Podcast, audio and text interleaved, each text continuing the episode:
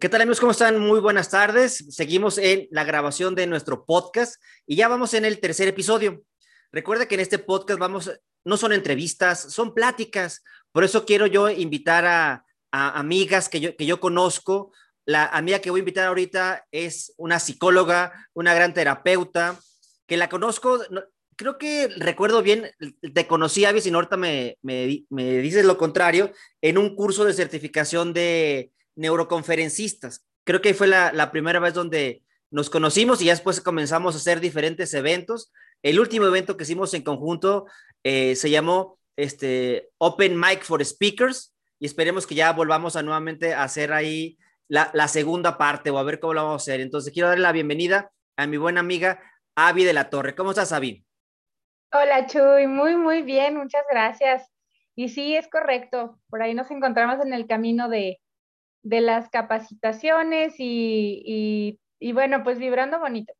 Exactamente, esa, esa palabra me gusta, eh, vibrando bonito. Yo, yo, fíjate, vengo con mi camisa del maratón, aunque ya, ya ah. desde este, ya dos años que, que, no corro maratón, uno fue por la pandemia y, y, en lo que va de este año, pues tampoco se ha podido. Pero yo siempre creo que, que cualquier tipo de relación es como un maratón, no es como una carrera de, de velocidad, de que termino rápido sino es una carrera de resistencia. Y he aprendido muchas cosas en el maratón. Yo siempre me digo, ¿cuándo me voy a detener? ¿Cuando ya me cansé o cuando ya llegué? Y, en, la, vida real, pues lo he visto que me detengo hasta que ya llego, porque si me paro, me entumo y, y fracaso. Pero también he aprendido algo. Yo digo, maratones hay muchos, vidas solamente hay una. Y eso también lo aplico directamente a, a la parte de, las relaciones de, pareja. Avi, para la gente eh, que no te conoce o que no te ubica en, mi canal, porque en tu canal tú tienes una amplia variedad de, seguidores y seguidoras ahí en Instagram, que yo veo que, que muy puntualmente ya haces tus en vivos. El último lo, alcancé a ver poquito que hiciste con el buen Lalo, que le mando ahí un gran saludo, sobre este, las emociones que viven los niños y los adolescentes post esto que estamos viviendo de, del COVID. Me gustaría que te presentaras. ¿Quién es Avi de la Torre?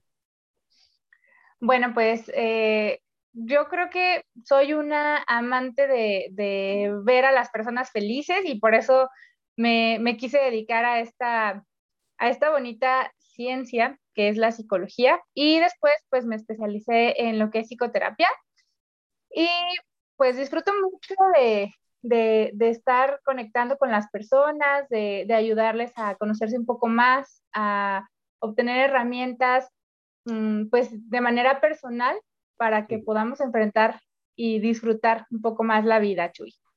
Perfecto, perfecto. Y ya hemos coincidido e, en varios eventos, hemos estado platicando de, temas muy diversos y el día de hoy pues te quiero invitar a, este nuevo proyecto que acabo de, de, iniciar porque yo lo veo mucho en las redes sociales, un tema bien importante que, no se toca a veces mucho es que tenemos que comenzar con nosotros mismos. A veces pensamos que, la pareja comienza con dos, pero se nos olvida que pues la pareja comienza con uno. Si uno eh, no está pleno, pues aunque la otra persona esté pleno, pues va a haber como un, un, choquecillo, un, choquecillo. Ya estamos ahí invitando a la gente. también les recuerdo que vamos a estar grabando este podcast para YouTube, que se va a ver en retransmisión, y para también en Spotify. Fíjate, Avi, para empezar con, la charla, yo siempre pongo una, una como mecánica. Estoy leyendo a una autora que se llama Judy Carter, te la recomiendo bastante. Ella es comediante, es maestra de la comedia, pero tiene un libro que se llama The Message of You, el mensaje tuyo, donde le da tips a los conferencistas de cómo podemos vivir de nuestro talento. Y ella dentro de, lo que ella trabaja, dice, ¿sabes qué? Cualquier cosa de, chiste o en serio tiene dos, tiene cuatro momentos y, les llama cuatro emociones. Entonces, yo te voy a presentar esas cuatro emociones y en función de eso, yo voy a decir el ejemplo para que no sacarte de onda. Fíjate, soy bien mala onda, ni te advertí, porque quiero aquí jugar mucho con, con tu intuición. Por ejemplo, yo, voy yo te voy a poner el ejemplo, después tú lo que puedes hacer es complementar lo que yo dije o decir otra cosa. Ahí te, lo voy a presentar, te lo voy a ahorita proyectar para que lo veas. Ahí tú ya puedes ver en pantalla. Ahí está el, logotipo que me aventé en la madrugada para cuando iniciamos eh, este proyecto de emparejados. Se me ocurrió, vino a mi mente esas dos tazas que se van uniendo. Después estoy leyendo a un autor que se llama Robert Stenberg, que también ahorita te voy a platicar un poquito, que tiene un libro que se llama El Triángulo del Amor, que se me hace padrísimo, que son tres puntos que deben de existir en las relaciones de pareja. Ahorita también lo platicamos y el chiste es, te presento cosas para meter aguja y sacar hebra. Entonces, te presento ahorita cuáles son los, los puntos. Ahorita regreso a esta. ¿Cuáles son las cuatro actitudes que maneja Judy Carter? La primera es lo estúpido o lo tonto. Dos, lo extraño o lo raro. Tres, lo que da miedo.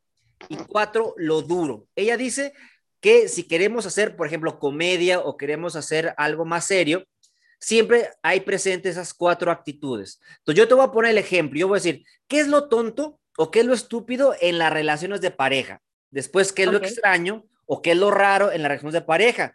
¿Qué es lo que me da miedo y qué es lo que se me hace duro o difícil? Por ejemplo, ¿qué es lo que se me hace tonto en las relaciones de pareja?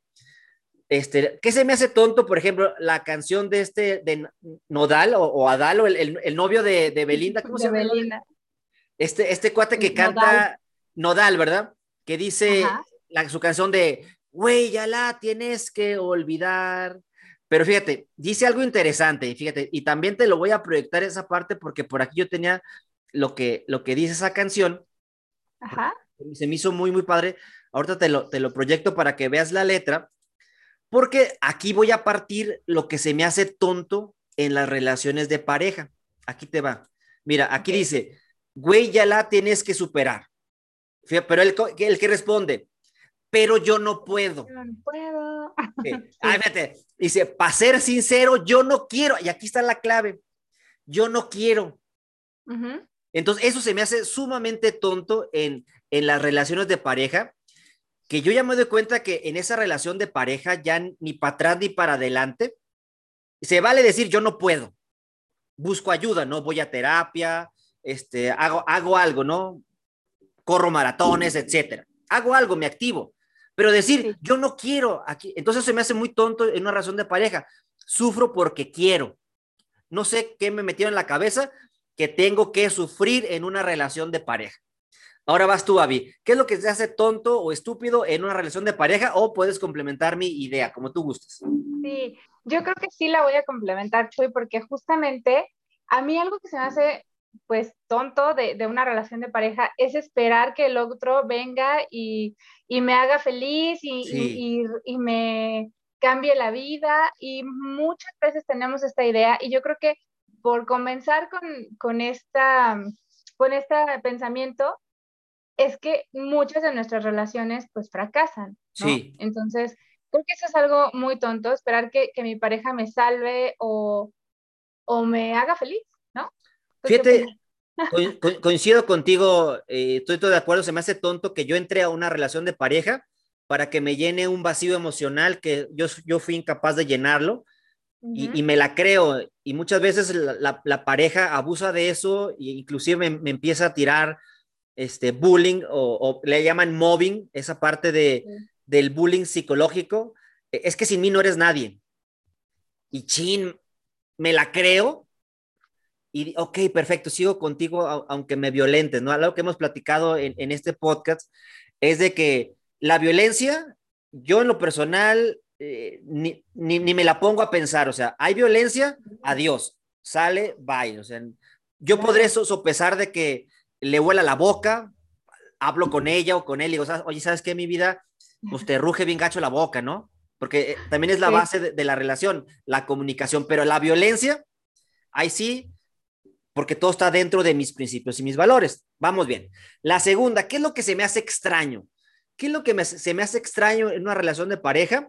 Yo ya he platicado ya en, los dos programas anteriores que se me hace bien extraño que a veces elegimos a nuestra pareja en función de las características de nuestros papás.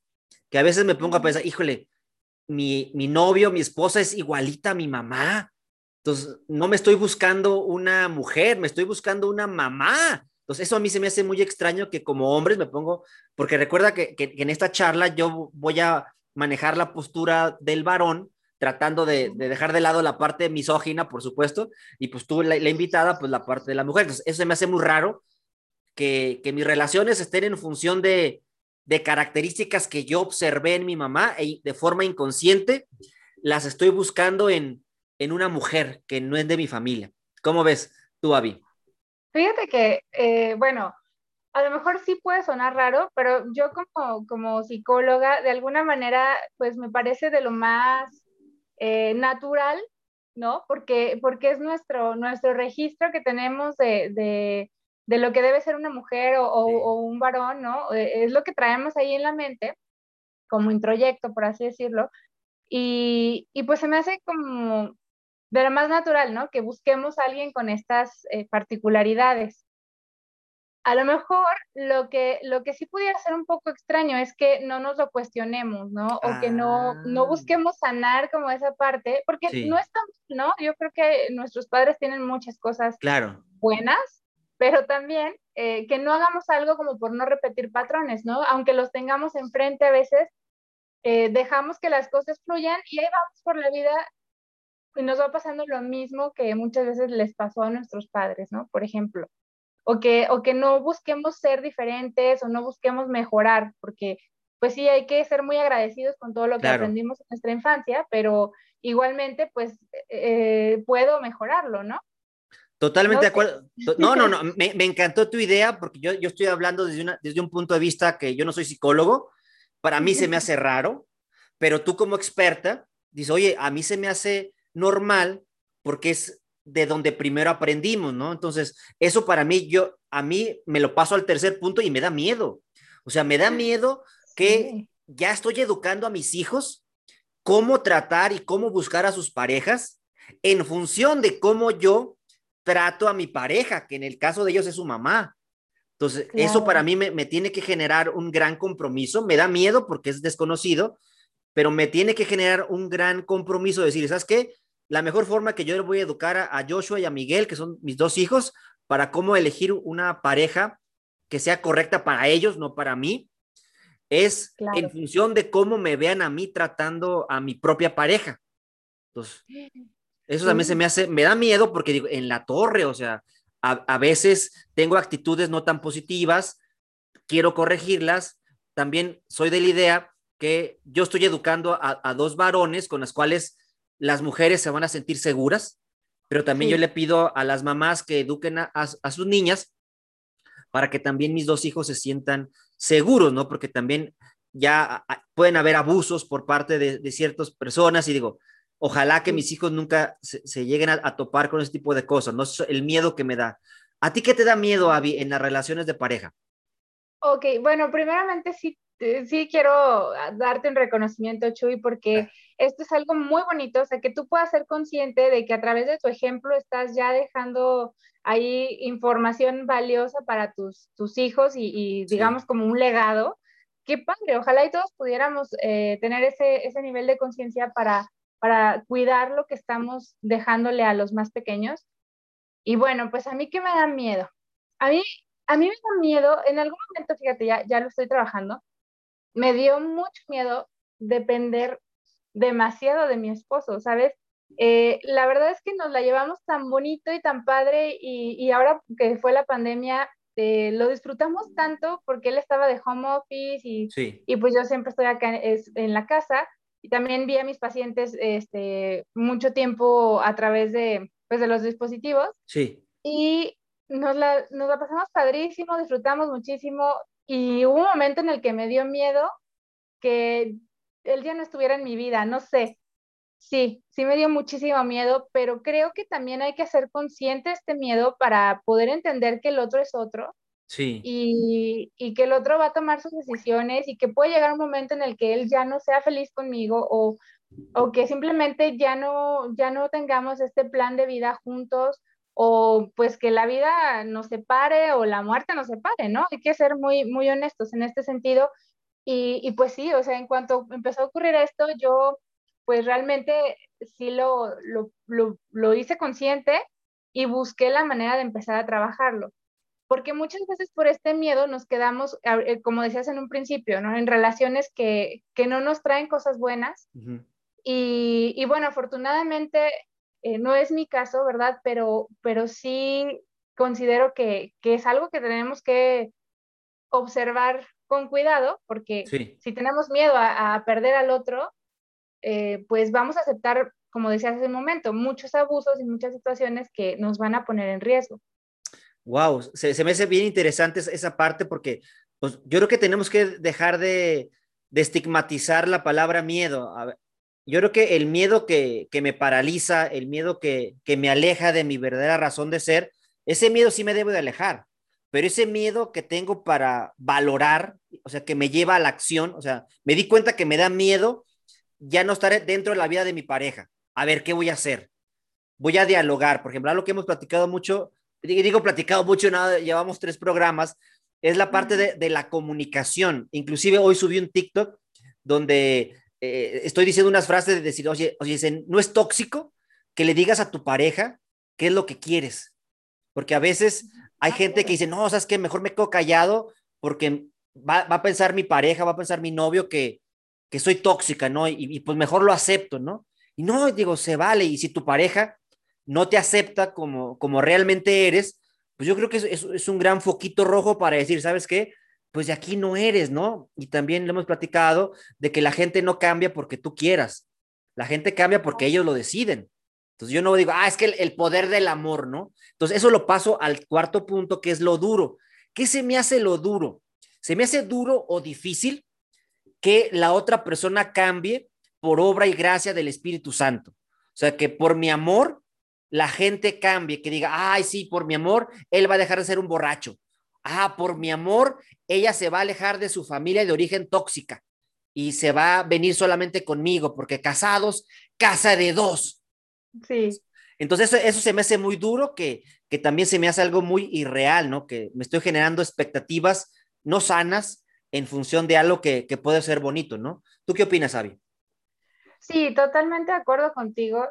Y, y, sí, bueno, a mí algo que se me hace muy duro y a lo mejor les voy a romper el corazoncito a, muchos de, los que están aquí, es que el amor, la verdad es que no es como nos lo pintan, ¿no? Y, y, y creo que esa parte es dura, porque como tú decías, eh, no nada más, a veces confundimos que el, que el, poder del amor es aguantar o tolerar o, esperar que mágicamente los problemas se resuelvan. Y esa parte me parece dura porque eh, es como darnos así un golpe de realidad y decir, no, tu pareja va a crecer, se va a fortalecer y va, va a ser eh, pues enriquecedora siempre y cuando tú trabajes en, en, en ti ¿no? Y en, y en, la pareja. Entonces, no va a ser como los cuentos de hadas que, que todo era y vivieron felices para siempre.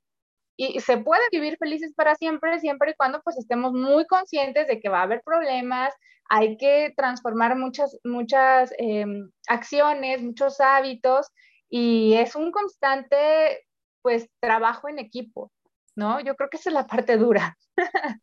Totalmente de acuerdo. Y creo que también algo que, que puede ser eh, muy duro es, por ejemplo, dejarnos eh, influir por factores ajenos a la pareja. Por ejemplo, cuando queremos escuchar comentarios de otras personas o pedimos opiniones, ¿no? Yo creo que tristemente hay muchas personas que usan, por ejemplo, Facebook para exponer sus problemas de pareja, ¿no? Y dicen, ay, ese, otra vez me volvió a engañar ese maldito, ¿no? O sea, o hay unos que son muy sutiles, ¿no? Y todos empezamos a comentar, ay amiga, ¿qué te pasa? ¿Y qué nos, qué nos dice esa muchacha o ese muchacho? Inbox, ¿no? Y sí, nos dejan, nos dejan con, con, el pendiente. Pero yo creo que yo creo que las redes sociales, yo creo que no, no es un buen canal para externar que estamos inconformes. Y eso se me hace muy duro, que hay muchas personas que creen que eso es lo correcto. Hablar de ellos con sus papás, o sea, hablar de ellos con, los amigos y decir, no, ¿sabes qué? Es que Chuy hace esto, Chuy hace el otro. Y creo que eso se, me hace para mí una, una, pérdida de tiempo. Yo creo que si yo tengo un problema con mi pareja, voy y lo digo directamente. Aunque también otra cosa muy duro es que a veces habemos hombres, hay hombres que cualquier cosa que salga la mujer ya lo ven como tóxico. Ay, ¿ahora qué quieres? Ay, otra vez. Ay, no estás conforme con nada. Entonces creo que también eso se me hace muy duro por parte de los hombres y también muy duro por parte de las mujeres que, que se agüitan, ¿no? ¿Tú qué opinas, Avi? Sí, ahorita que decías esta palabra de tóxico, a mí me parece que está bastante mal empleada y ya, ya se está como utilizando para, pues para, para manipular o para chantajear, callar a la, a la pareja, ¿no? Y también por este tema ya estamos transformando muchas conductas que deberían ser eh, pues casuales, ¿no? En la pareja, como poder platicar de lo que no nos gusta, como poder expresar que algo me lastimó, que algo me dolió. Y, aquí hay que, hay que ser muy conscientes, ¿no? Porque no es lo mismo decir, oye, esto que hiciste me dolió, que igualmente utilizar el chantaje emocional y la manipulación para lograr que el otro haga lo que yo quiero. Y entonces eso, vamos, eh, se llama comunicación asertiva, o sea, el poder utilizar mis herramientas comunicativas y decirla, decirlo de una manera adecuada en el momento adecuado y bueno, pues la verdad es que de esta manera se podrían solucionar muchos conflictos. Pero sí, sí, la palabra tóxico creo que ahorita está pues mal empleada, vamos a decirlo así. Sí, y a mí se me hace tonto, o sea, vuelvo al primer punto, se me hace tonto que hay parejas que jueguen a decir yo soy el tóxico y yo soy la víctima. O sea, se nos olvida el poder tan mágico que tienen las palabras, que las palabras vibran. O sea, imagínate, me escriben una camisa, yo soy la víctima. O sea, ahí ya, me estoy decretando, yo soy una víctima y mi esposa es una tóxica. Entonces yo digo, ¿por qué sigo yo casado con una tóxica y por qué ella sigue casada con una víctima?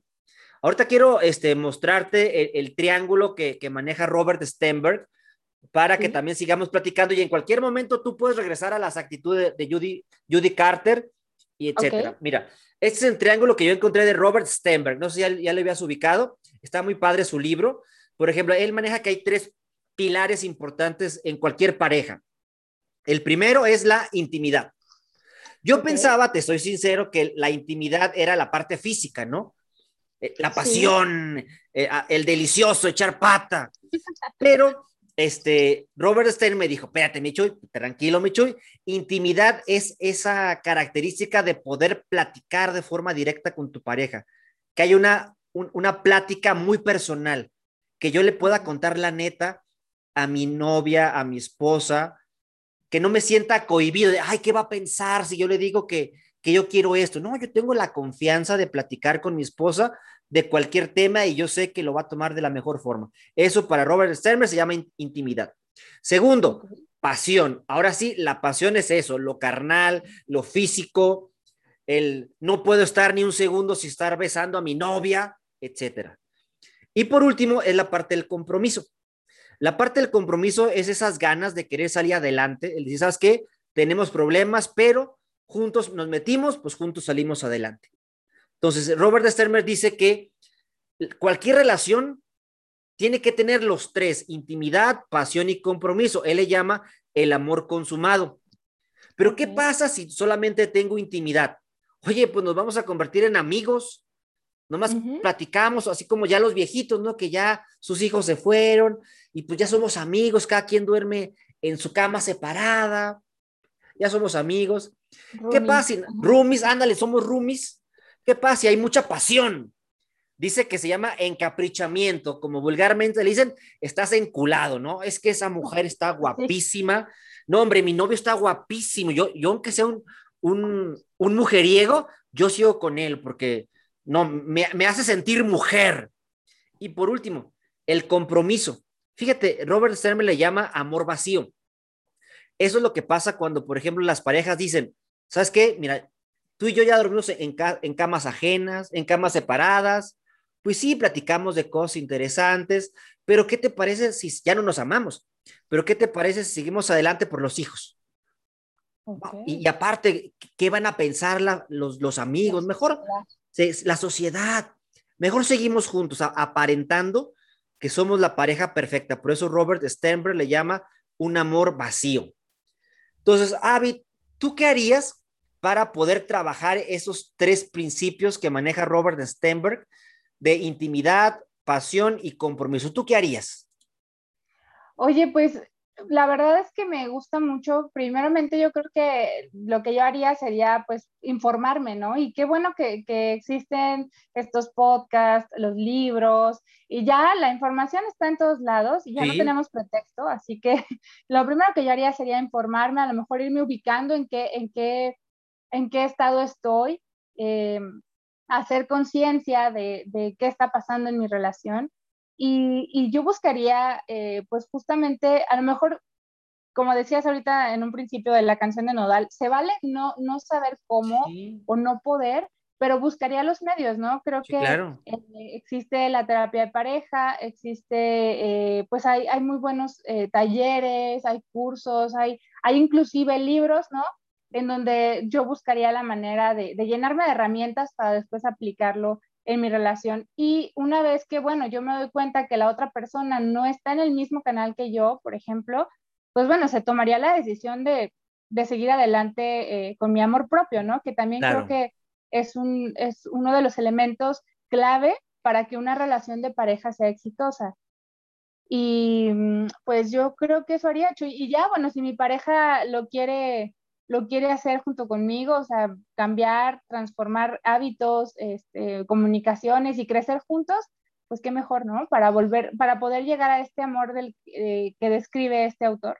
Sí, pero yo creo que la, base es la comunicación y, dejar de lado el ego, dejar de lado los juicios de valor, el decir, ¿sabes qué? Me molesta tu actitud, allá le metí un juicio de valor.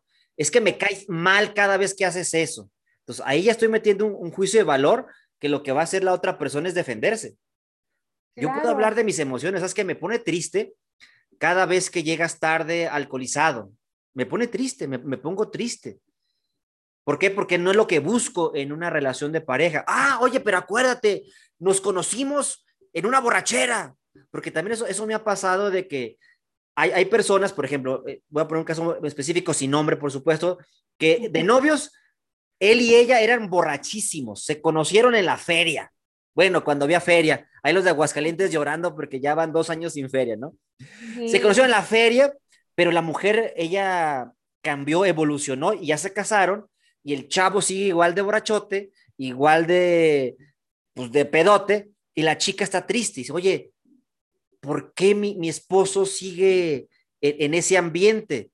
Oye, pues para empezar, yo, yo le digo, pues no, para empezar no te lo regalaron, ¿no? no te lo encontraste tirado. En la feria sí, pero tirado no. Entonces, ¿qué es lo que vas a hacer para expresarle tu punto de vista? Que es cierto, la gente cambia, la gente evoluciona. Yo no conozco a nadie que haya iniciado de una forma y siga después de 20 años de la misma forma. Todos evolucionamos. Se vale evolucionar, se vale haber sido borrachote y hoy ser la persona más abstemia pero tenemos que comentarnos, tenemos que platicar, ¿sabes qué? Me incomoda cada vez que llegas borracho y lo que yo busco como pareja es esto, pero sin meter emociones, ¿no? Porque estamos ahí, inge, inge, inge. ¿Y qué va a pasar? Por ejemplo, una vez me dieron un consejo, decían, ¿sabes qué? Cuando tu esposo llegue borracho, no le digas nada. Hasta mañana. ¿Por qué? Porque si le dices ahorita que está alcoholizado, ni te va a hacer caso, se van a pelear. Mejor espérate mañana. Y ya mañana este, lo dialogas. ¿Tú qué opinas de, todo esto, Avi? Bueno, pues son, son demasiados temas. Eh, sí, voy, voy, a empezar por esto que, comentabas de que sí, efectivamente, la, la misma pareja tiene etapas. Y nosotros como seres humanos eh, y como seres individuales, pues también vamos, vamos cambiando y, y, vamos viviendo diferentes situaciones que, que, son experiencias que nos van transformando. Entonces, sí, claro, llega un momento en el que ya a mi pareja no la reconozco y me toca volver a conocerla, ¿no? Sí. Mm, yo voy a cumplir cinco años de casada y no tiene mucho que, que justo me planteaba con mi esposo este tema de, oye, tenemos que volver a conocernos, ¿no? Porque tú ya ni siquiera tienes los mismos hobbies que tenías cuando te conocí, este, ya no buscamos lo mismo. Eh, él, por ejemplo, cambió eh, sus intereses con respecto a su carrera profesional y, y, todo esto, o sea, ya no somos los mismos, ¿no? Entonces, claro que empezamos a tener por ahí algunos, algunos roces con respecto a, lo que empezábamos a querer, porque yo tenía una idea de él y él tenía una idea de mí. Por supuesto. Y nos toca responsablemente decir, ¿sabes qué? A ver, vamos a volver a reconocernos, vamos a volver a conectar y a buscar esos puntos que seguimos teniendo de afinidad y hacerlos fuertes y, bueno, yo creo que esto es una constante y si en algún punto ya con mi pareja ya no tengo puntos de interés, eh, si lo que me unió, como decías este ejemplo, fue el alcohol y él ni yo ya estamos como en ese canal, este, no estamos en el mismo canal, perdón, y era lo único que nos unía, pues hay que replantearnos la posibilidad de seguir ahí, ¿no? Porque eso va a implicar o que el otro eh, abandone sus, uh, ¿cómo decirlo?, sus expectativas o sus metas de vida o que yo las abandone, ¿no? Y tampoco se trata de eso. Exactamente. Entonces, bueno, pues esto sí es un, es un trabajo en equipo y pues sí, estoy de acuerdo contigo en que hay que replantearnos eh, qué queremos primeramente como persona y que como pareja pues también encontremos estos puntos de afinidad. Y, y fíjate, este, me salen estrellitas cuando lo estás hablando, porque me, cae mucho el 20 de decir, ¿sabes qué? Los puntos de, contacto o los puntos de interés deben de ser internos, no externos. En el ejemplo que estamos hablando de, la borrachera, pues es algo externo. O sea, si yo baso mi relación de pareja en puntos de acuerdo externos, pues literalmente me voy a condenar a que en algún momento se rompan. Pero ¿qué pasa cuando yo puedo tener puntos de acuerdo internos? Yo creo que ahí entra el término de Robert Sternberg de intimidad. O sea, si yo, si yo, si yo no tengo confianza para decirle a mi pareja, ¿sabes qué? Mira, ¿sabes qué? Yo soy muy católico, yo voy todos los domingos a, a misa. A mí me gustaría que, que me acompañaras. Y capaz que ella dice, no, ¿sabes qué? Mira, yo, yo pertenezco a la, a la iglesia de Satán y eh, en mi vida voy a ir a, a una iglesia católica. Pues, ¿qué te parece?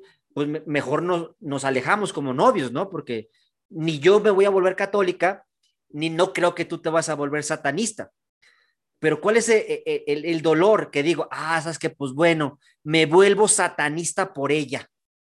O viceversa, me vuelvo católico por él. Entonces, renuncio a mi esencia por querer tener un poco de amor.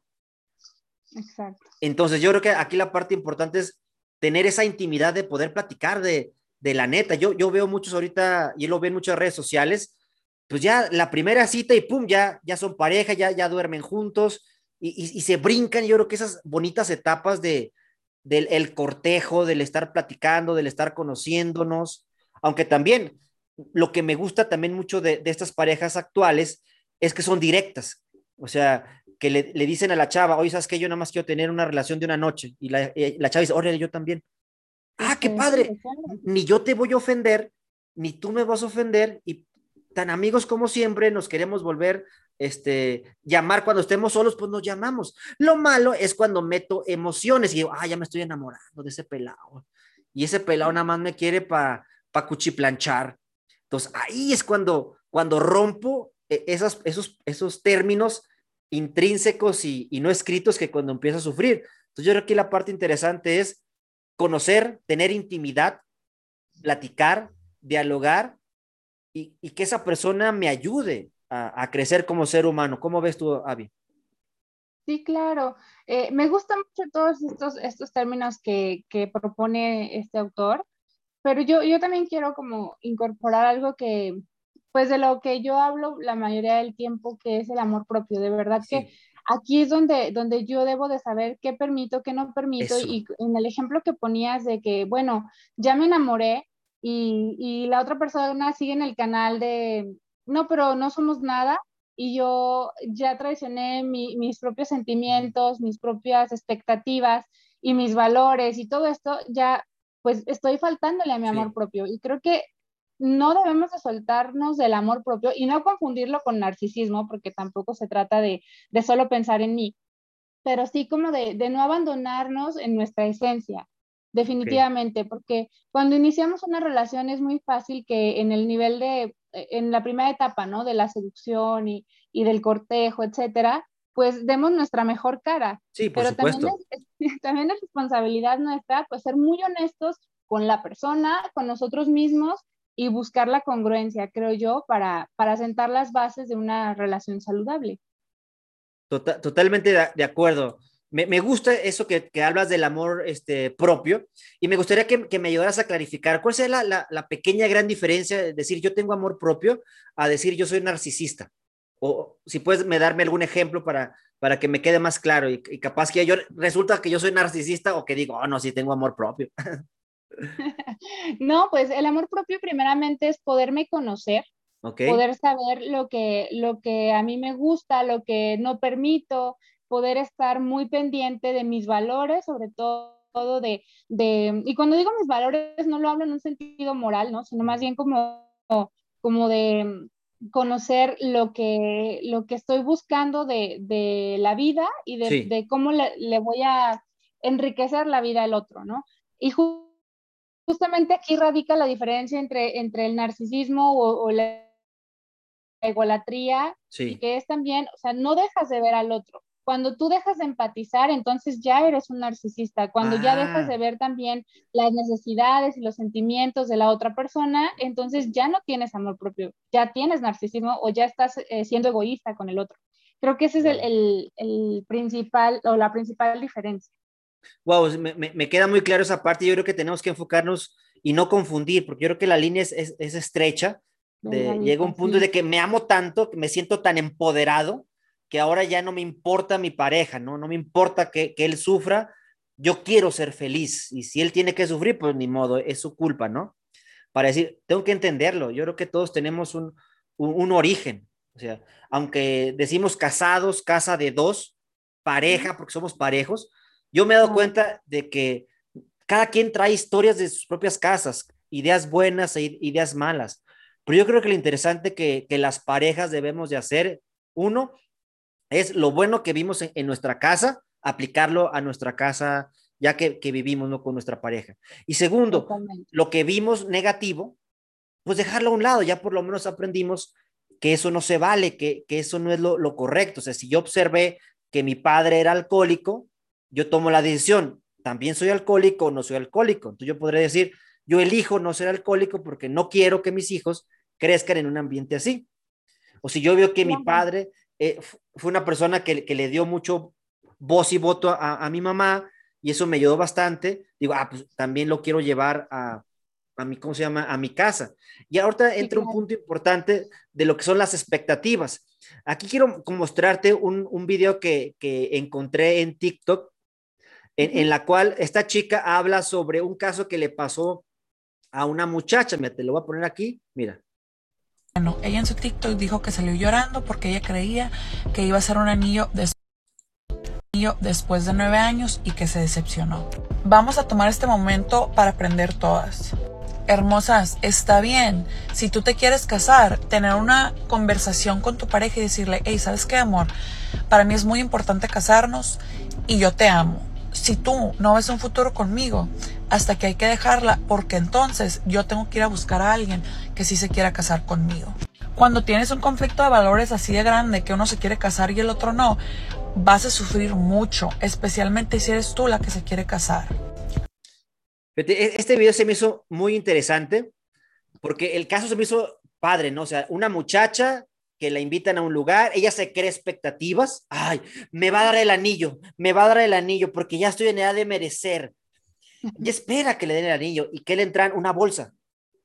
Y, y, el anillo, pues ahí la bronca no tanto es del chavo, la bronca es de la muchacha porque ella tuvo falsas expectativas y, y me está hablando de que pues no tiene una comunicación directa. Por ejemplo, en mi caso muy personal, mi esposa me llegó a decir, cuando era mi novia, oye, ya tenemos tanto tiempo de novios, ¿qué onda? ¿Qué va a pasar con nosotros? Yo decía, ah, no, pues yo estoy bien a gusto, yo estoy bien padre, ¿no? Yo puedo durar 20 años de novios, ¿no? Dijo, mira, a mí me gustaría casarme, ¿cómo ves? Dije, ah, caramba, pues sí es cierto, ¿no? Entonces dije, ¿sabes qué? ¿Qué te... Entonces ya empezamos a platicar ya en función de casarnos. Pero ella me lo dijo. Ella dijo, oye, ¿qué onda? O sea, ya tenemos casi siete años de novios, ocho años de novios, ¿qué va a pasar, mi, mi, chulo? Y aparte yo me iba a ir, a trabajar a Venezuela. Iba a estar, y, Venezuela, ella yo creo que se preocupó, dijo, las venezolanas, todas guapísimas, todas artríticas, pobrecitas, dijo, antes de que se vaya y me llegue a engañar este cuate pelado allá, allá En Venezuela, mejor desde ahorita le platico, ¿no? Eso se me hace interesante. ¿Qué opinas, Avi, de este video que te presenté ahorita en TikTok? Yo creo que es de lo más responsable poder eh, poner como sobre la mesa nuestros negociables y nuestros no negociables, ¿no? Porque hay cosas que podemos negociar, no sé, como, ay, no sé, se me ocurre eh, comprar una casa o no, ¿no? Por ejemplo, o sea, pudiera ser.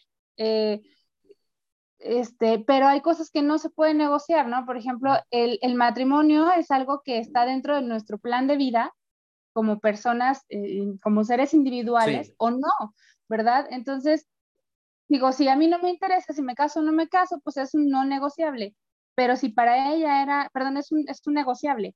Pero si para esta chica era un no negociable y porque era algo que, que para ella era muy importante, pues sí, lo, lo que, la decisión que, que está eh, comentando esta chica de mejor avanzar y buscar una persona con estas mismas planes de vida, pues es lo ideal, creo yo.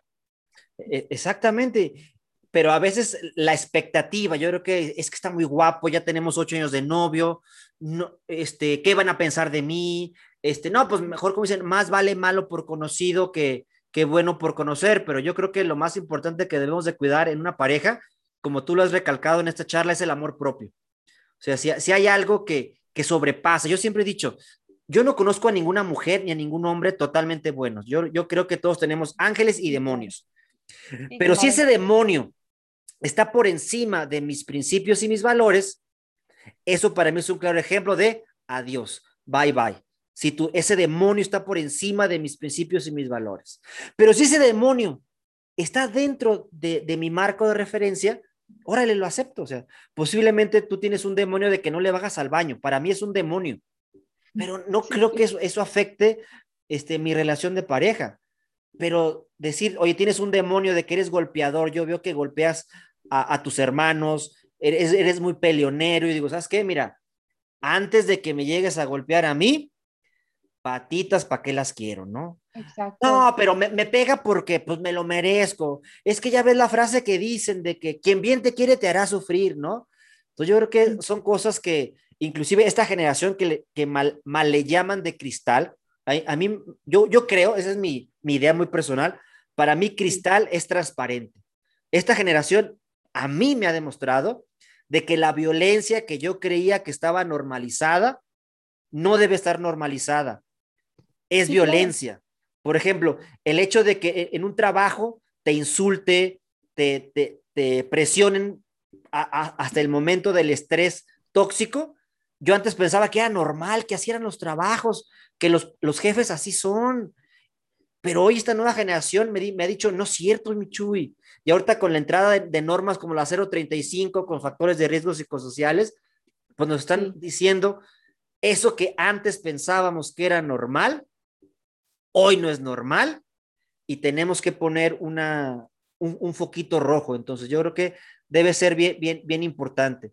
Y otro punto que también me han comentado mucho y ahorita me están escribiendo eh, aquí en, en Facebook es, ¿qué pasa cuando permitimos que el dinero entre como factor importante para tener problemas en la pareja? ¿Tú qué opinas de, de cuando permitimos que problemas económicos o problemas de salud entren para tener conflicto con, con nuestra pareja? ¿Tú qué opinas, Avi? Mira, yo yo te voy a ser muy sincera, o sea, en esta sociedad en la que vivimos, el dinero es parte de nuestras necesidades eh, diarias. Sí. Y eh, inclusive, pues existe, por ejemplo, un, tipo de violencia que es la violencia económica. Entonces, también es parte de, la, la, relación de una pareja. Y de, de, inmediato, ahorita hablando, por ejemplo, de expectativas, o sea, no es lo mismo el, el cómo una, una persona vive, eh, por ejemplo, no sé, con dos pesos a la semana y la otra pues está acostumbrada a vivir con dos mil pesos a la semana, ¿no? Desde ahí eh, eh, hay una visión y una percepción distinta de, de, de, la vida y creo que esto también se tiene que platicar y tiene que ser parte de estos negociables, no negociables, porque en las películas, por ejemplo, eh, la princesa se va con el plebeyo y lo pintan como, ay, igual maravilloso, pero en la realidad yo no sé cómo se la pasa la princesa, ¿no? De seguro duró ahí un mes y al mes se regresó a su castillo porque, pues no sé qué tanto eh, podemos adaptarnos, ¿no?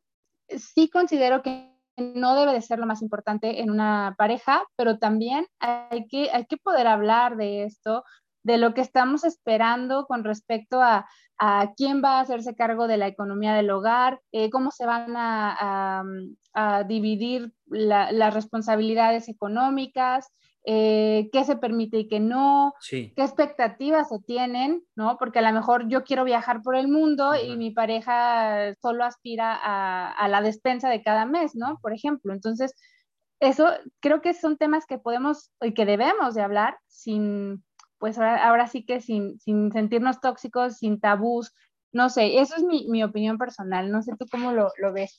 Sí, yo creo que tenemos que dejar de, romantizar que, el dinero no debe de entrar en, la comunicación de pareja, que lo más importante en una pareja es el amor. Yo creo que, yo creo que el dinero es una variable que está dentro de la fórmula de el amor en, en una pareja, pero no es la principal variable. Ah, no, claro. Pero sí, debe, sí la tenemos que considerar. O sea, es, importante esa parte porque yo no puedo llegar a Soriana, y lo, decía hoy, en un TikTok, yo no puedo llegar con don Soriana y decirle, oiga, don Soriana, yo soy un gran hombre, soy un muy buen hijo, un buen esposo, un buen padre, qué completo, ¿no? ¿Qué me va a decir don Soriana? ¡Usha la perro! O sea, aquí trae lana. pero tampoco puedo decir, hasta que, me, hasta que me traigas dinero, te voy a amar o te voy a respetar.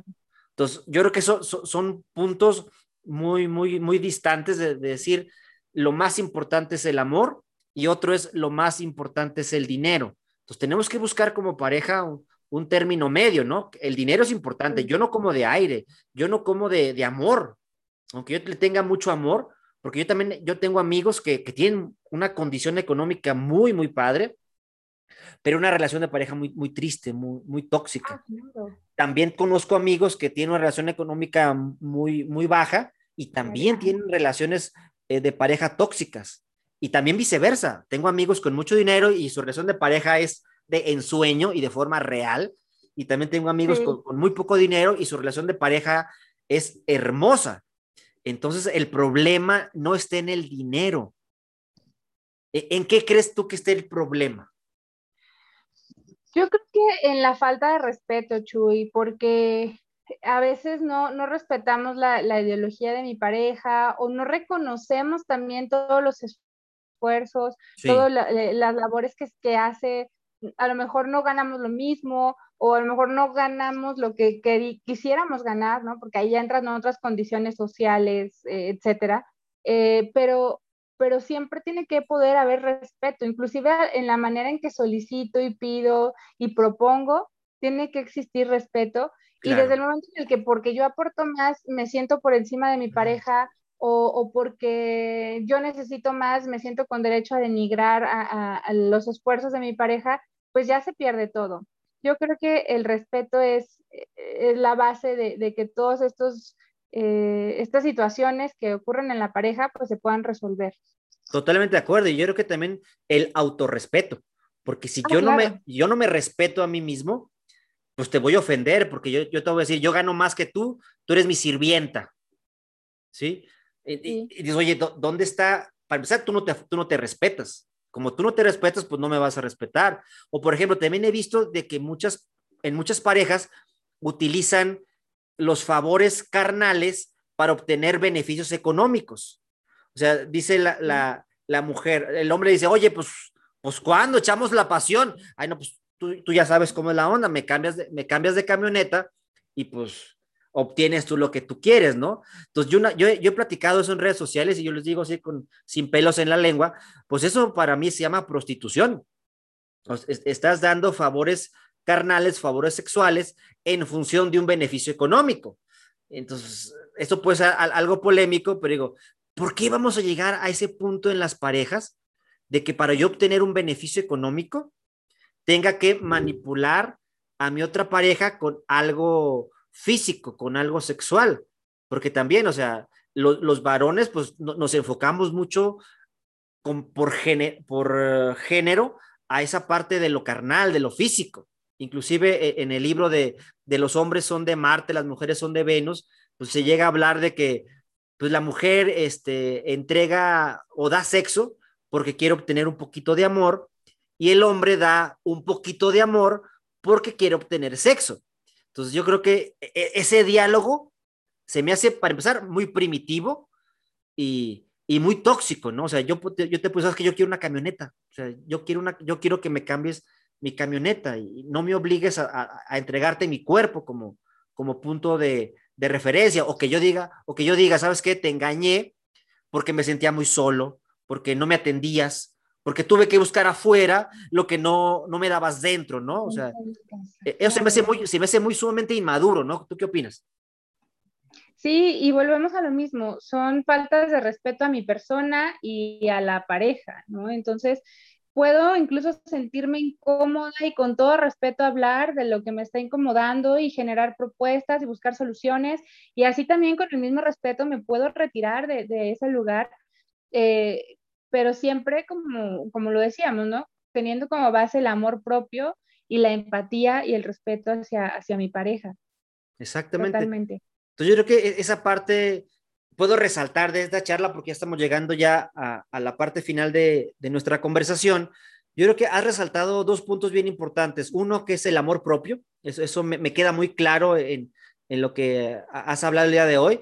Y con lo último que hablaste, en la parte del respeto. Yo creo que el amor propio y el respeto propio, yo creo que deben ser dos pilares que tenemos que sumar a, los tres pilares que, que maneja Robert Stenberg porque de nada sirve que yo tenga intimidad, tenga pasión, tenga compromiso, si no me amo yo mismo. O sea, voy a tener intimidad por querer agradarte, voy a tener pasión contigo, aunque yo no quiera, por querer agradarte, voy a generar compromiso contigo por querer agradarte. Y, yo no soy un títere. O sea, yo soy una persona pensante, soy una persona que tiene un exceso de amor y te quiero compartir. En lugar de decir, estoy vacío, y estoy buscando a alguien que me llene. Ah, Avi, para ir redondeando nuestra charla, ¿qué te, gustaría darle un tip o un consejo a, a, la gente que nos está viendo ahorita en vivo y a la gente que va a ver el video en retransmisión y nos va a estar escuchando en Spotify? Sí, bueno, pues yo voy a parecer disco rayado, pero la verdad es que no me importa, eh, porque lo viví de manera personal y porque de verdad lo he visto con, con varias de las personas que me han permitido acompañarlas eh, en procesos terapéuticos. De verdad, cuando mejoramos la relación que tenemos con nosotros mismos, con nosotras mismas, mejoramos cualquier tipo de relación que podamos generar con los demás. Eh, y, vuelvo a lo mismo, cuando aprendemos a a fortalecer nuestro amor propio, todo, todo el, amor que, podemos dar a los demás va a ser de calidad y, lo que permitimos que llegue a nosotros igual va a ser saludable, ¿no? Entonces, pues esa sería mi, aportación y mi sugerencia. Y, yo misma lo viví, ¿sí? La calidad de mis relaciones cambió y mejoró en el momento en el que empecé a poner atención en, en la relación que tenía conmigo misma. Totalmente de acuerdo, totalmente de acuerdo y, creo que es un punto muy, muy importante en la parte de, ese amor propio. Y ojalá que eso que, que, tú dices que lo repites mucho, ojalá que lo repitas más y nos quede más claro, porque a veces buscamos cambiar a la pareja. Es que la bronca es mi esposo, es que la bronca es mi esposa, es que él, él es el tóxico y es la tóxica. Oye, y volteate un poquito para acá, ¿no? O sea, un, poquito para adentro. ¿En qué parte tú también estás colaborando? En esa toxicidad o qué, qué, parte estás colaborando para que haya eso, ese problema. Y ya para terminar, quiero que hagamos un último ejercicio. Quiero que hagamos una metáfora de la relación de pareja y los lápiz para escribir. Ok. Sí. Tú vas a decir, yo voy a decir, las, por ejemplo, yo puedo elegir malas o buenas relaciones de pareja. Las buenas relaciones de pareja son como los lápices porque, yo voy a responder, porque me ayudan a escribir grandes obras de arte. ¿Sí? Entonces tú, tú piensa una, metáfora, o, te digo otra, las malas, las buenas relaciones de pareja son como los lápices. Nunca encuentras una cuando realmente la necesitas. Ahí te di dos ejemplos. Va, a ver, yo diría que las buenas relaciones de pareja son como los lápices porque eh, cuando es necesario puedes borrar y escribir de nuevo una, una nueva historia, ¿no? Con más color, con más firmeza. No, no, estuvo, me, me, me encantó tu metáfora. Lado poético. No, hombre, dije, aquí para la poetisa. Porque te digo, ahorita me, me hiciste acordarme de una canción de, de, Pink, que se llama, la canción se llama Give Me a Reason. Es una de las, mis, mis canciones favoritas, donde dice, eh, no estamos rotos, estamos doblados. Entonces, yo creo que a, veces las parejas dicen, no, es que ya estamos rotos, ya eso, ese engaño que tú me hiciste ya rompió la pareja, es que esa cosa que dijiste ya rompió la pareja. Y a veces no estamos rotos, simplemente estamos doblados y lo que tenemos que trabajar es en desdoblarnos. Claro, va a quedar una marca de guerra, va a quedar e, e, ese, porque se, rompió eh, la pintura de, de, ese, de ese alambre, pero esa marca de guerra pues nos tiene que recordar que juntos salimos adelante. En lugar de enfocarnos a, acuérdate, es que tú me engañaste, hace 20 años me engañaste.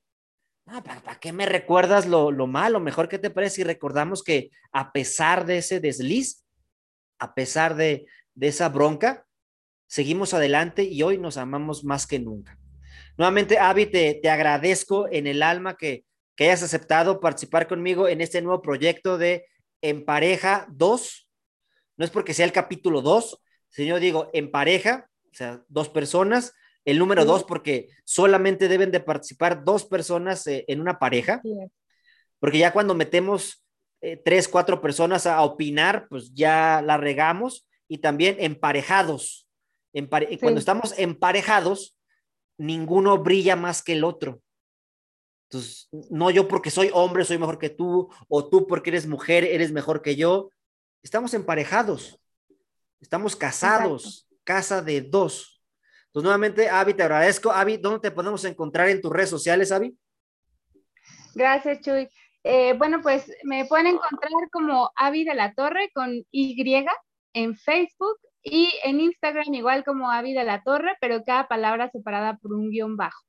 Perfecto. Y pues también vamos a estar compartiendo información de, de nuestros próximos talleres de, de, pareja, que igualmente ahí estamos eh, justamente con, con, mi esposo, este, platicamos juntos y, y, Chuy, igual un placer estar acá contigo el día de hoy. Gracias. No, te agradezco bastante. Síganla. ¿Cada cuándo tienes en vivos allí en Instagram, Avi? Pues cada, cada 15 días aproximadamente estamos subiendo algún tema.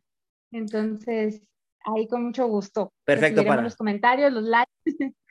Perfecto, para que la sigan, la sigan allí en Instagram y estén al pendiente de, de los en vivos que hacen. Nuevamente, pues muchas gracias y ya después van a ver este video en YouTube y el audio ahí en lo que es este, en Spotify. Entonces, muchas gracias y estaremos en comunicación. Gracias.